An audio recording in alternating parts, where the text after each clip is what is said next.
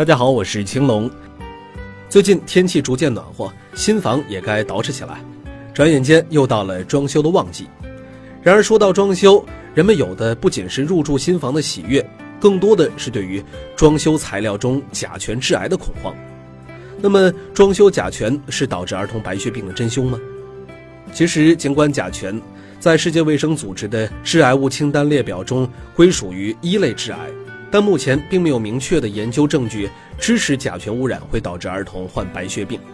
相比起来，装修用的材料、橡胶胶染料等所含的苯以及其衍生物倒是有可能增加白血病的风险。有人会说，那这些说法从哪来的呢？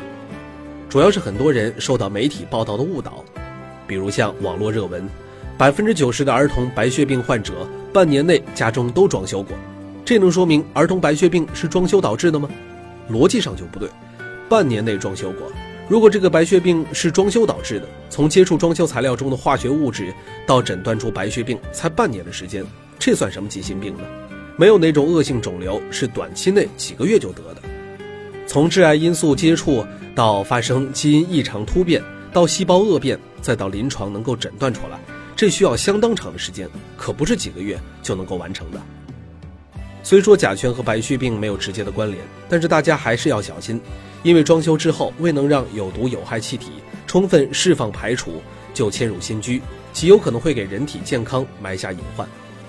那如何判断自己家的室内环境是否有害呢？一、容易感冒，甲醛超标的话会造成人体身体抵抗力下降，最明显的就是很容易感冒。二、咽喉部位不适。虽然家中没有人抽烟，但是依然能够感到喉咙不舒服。